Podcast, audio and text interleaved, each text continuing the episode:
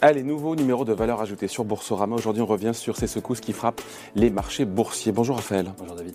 Bon, on a des places financières qui, qui swing, qui dévissent, euh, un pétrole qui flambe euh, au-delà des 105, 105, 110 dollars, ça bouge évidemment très vite. On a des taux d'intérêt sur les dettes souveraines euh, mondiales qui, qui dégringolent aussi. Tout ça est assez violent et personne n'a vu venir.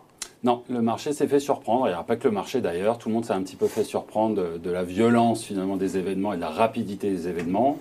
Donc effectivement, vous l'avez dit, les marchés ont dévissé. Le S&P est rentré dans le territoire de la correction, donc plus de 10% de baisse pour la première fois depuis mars 2020.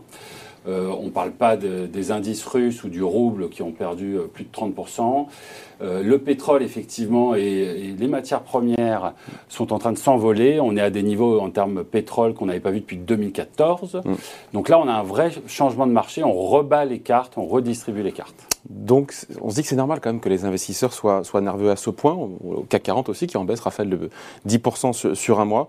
C'est excessif ou c'est normal puisque le marché, vous l'avez dit, s'est fait surprendre et qui est très difficile d'anticiper pour les marchés la géopolitique Là, c'est très difficile. Euh, très difficile d'investir, une grande incertitude, on le sait, on peut avoir dans un sens ou dans l'autre des événements qui justifieraient que le marché redécale à nouveau fortement.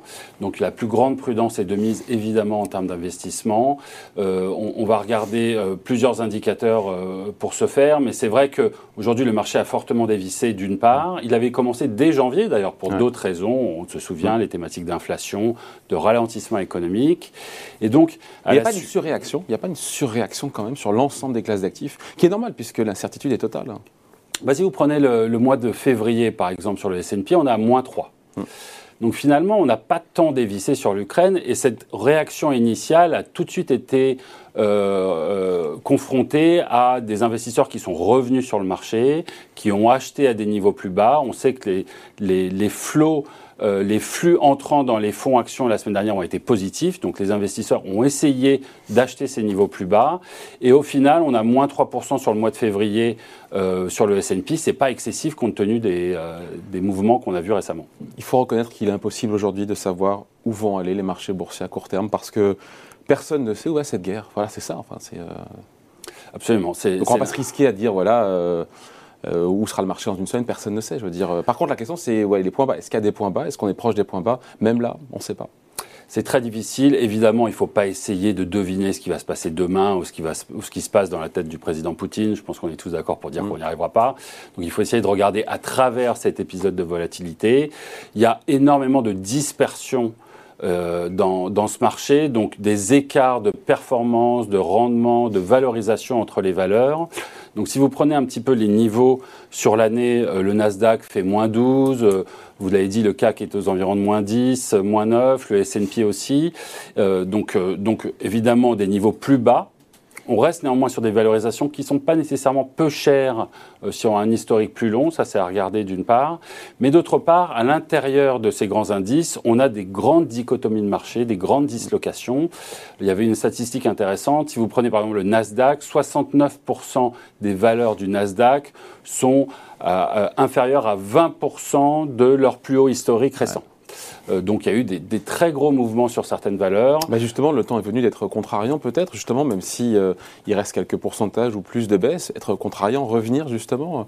En début d'année, on nous avait dit, bon, ok, il y avait une sortie des politiques monétaires, mais euh, le marché pouvait encore grappiller un petit peu. Donc là, on est plus bas, c'est une occasion, non? Alors on, peut redéployer probablement que si on a des liquidités de manière prudente, effectivement on va trouver des, des points d'entrée attractifs sur certaines valeurs.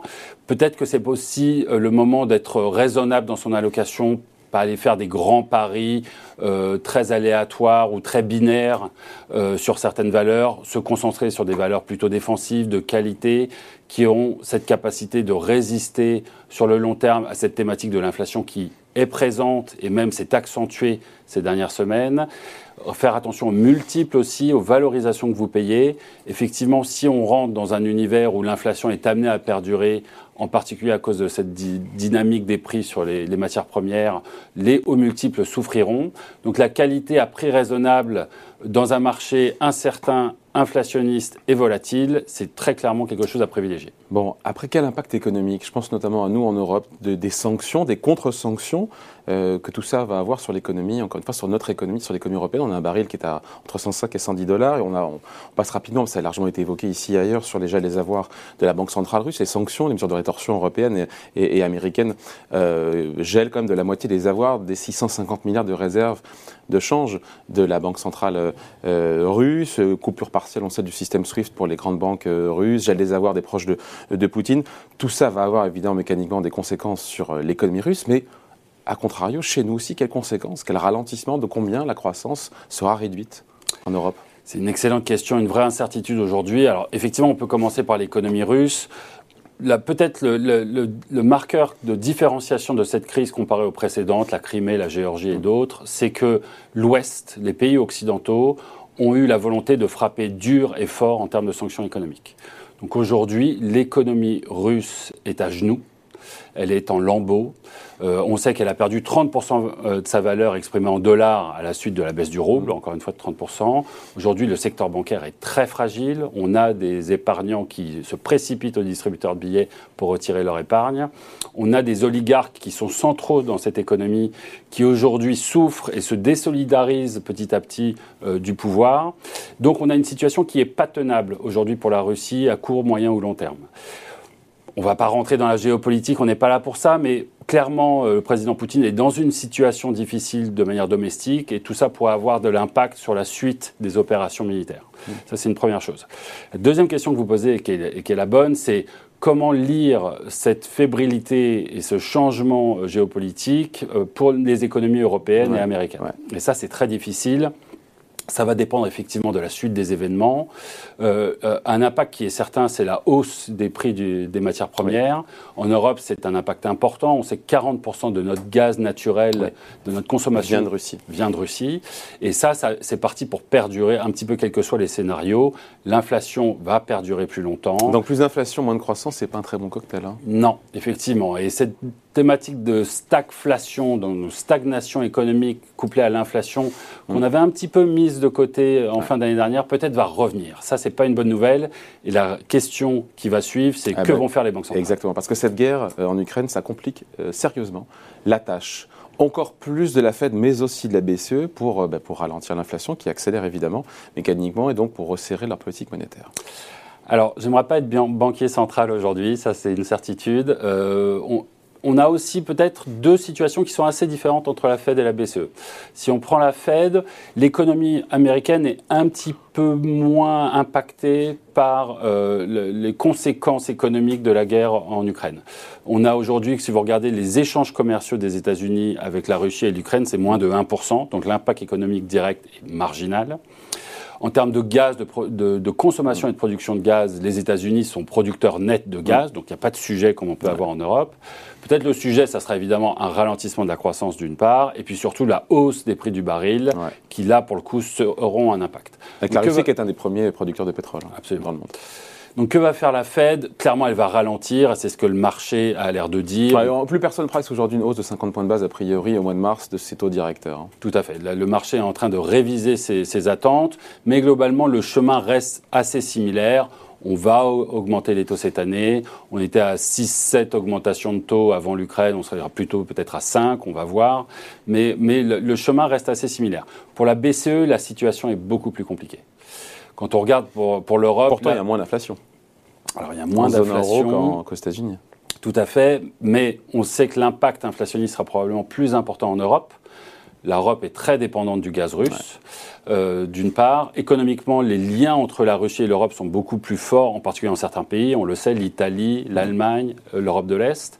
Donc là, clairement, il y a un vrai impact économique, il y a un impact inflationniste qui est fort. Et la Banque centrale a deux problèmes. Elle est en retard encore plus en retard que la Fed. Elle n'a pas encore vraiment entamé ce processus de, remontée des taux et de resserrement monétaire. Sauf que le ralentissement sera plus prononcé en Europe qu'aux États-Unis, donc ça lui donne une petite marge de manœuvre. Ah, elle a peut-être un petit peu cette marge de manœuvre, euh, mais elle est, elle est, très très loin. Aujourd'hui, elle rachète du papier. On est en, quantitative easing à un moment où l'inflation est très forte mm. et le risque de stagflation est important. Donc elle est en retard. Et puis, elle, elle, a cette, elle doit jouer ces, ces cartes qui sont difficiles et qu'elle a toujours eu en main, qui consistent à avoir d'une part la périphérie et d'autre part le noyau. Donc l'Allemagne et la France côté noyau, la périphérie, on les connaît, ce sont les PIGS. Et, et les PIGS aujourd'hui sont fébriles. Portugal, Italie, Grèce, Spain. Espagne. Exactement. Mm. Ils sont fébriles, euh, l'Italie va souffrir euh, de cette crise russe, et donc il y a un potentiel pour que finalement il y ait un écart qui se fasse entre la périphérie d'une Mm. part et des taux qui remontent très vite, et euh, le, le noyau qui euh, reste stable. Donc et un ça, défi, ça, ça, ça, c'est un défi ça, pour la BCE. Il va peut-être falloir changer de logiciel. Euh, la BCE avait communiqué sur le fait qu'elle allait d'abord mettre fin à son quantitative easing avant de remonter les taux. Euh, Est-ce que finalement on pourrait imaginer un, un environnement différent où on continue à acheter du papier peut-être périphérique? J'en sais rien, c'est très compliqué. Mais clairement là, il y a une inconnue. Il va falloir que la BCE soit inventive. Ouais, D'autant qu'on a une détente spectaculaire, Raphaël, sur, euh, sur les taux souverains, je l'ai dit, euh, sur 24 heures, sur les OAT euh, français, sur le 10 ans, on a perdu 25 points de base. Enfin, c'est- un mouvement hyper, hyper violent. hein. très violent. Euh, Aujourd'hui, les taux sont euh, pris en tenaille entre deux dynamiques. Une dynamique évidemment inflationniste, on l'a dit, les matières premières remontent, et ça, ça doit en théorie faire remonter les Ouais. taux aussi. Mais une, dyna- une De dynamique flight aussi. quality. La recherche de la qualité, la peur, la sortie des marchés actions, la peur et donc l'achat de bons du trésor qui fait mécaniquement baisser les taux d'intérêt. C'est ça. Donc il y a ces deux mouvements en ciseaux. Tout à fait.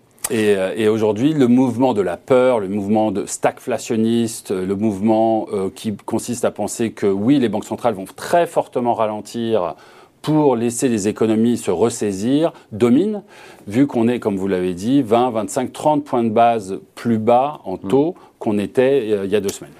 Euh, on se dit, on finit là-dessus, Raphaël, que tous les scénarios, tous les scénarios euh, qui prévalaient en début d'année sont entièrement à revoir. C'est-à-dire qu'en fait, toutes les cartes sont entièrement rebattues, vraiment. Et effectivement, la- le- le- Surtout si le conflit devait amener à, à s'enliser, à durer.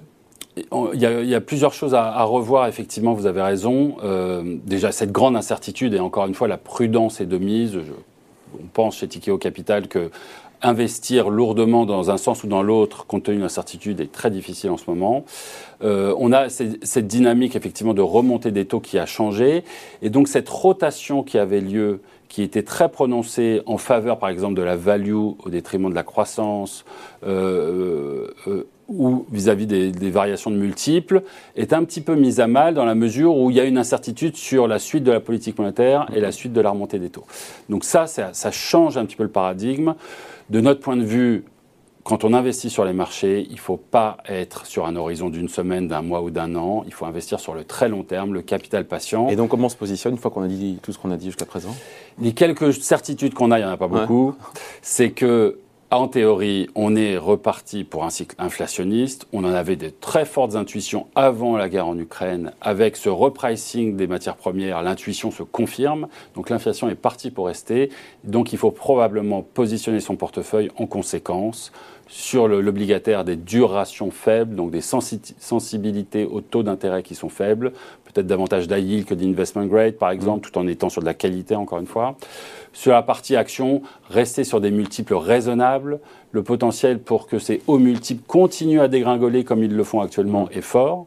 Et puis d'autre part, ce segment de qualité dont on parlait tout à l'heure, des marges importantes, du pricing power pour faire passer la hausse des coûts, euh, des, des bases d'actifs faibles qui ont tendance à, à être moins coûteuses dans le cycle inflationniste, tout ça sur des temps longs d'investissement doivent amener de la surperformance. Bon, voilà l'explication et point de vue signé Raphaël Thuin pour Tikeo Capital. Merci Raphaël. Merci beaucoup. Et Valeur Ajoutée revient très vite sur Boursorama.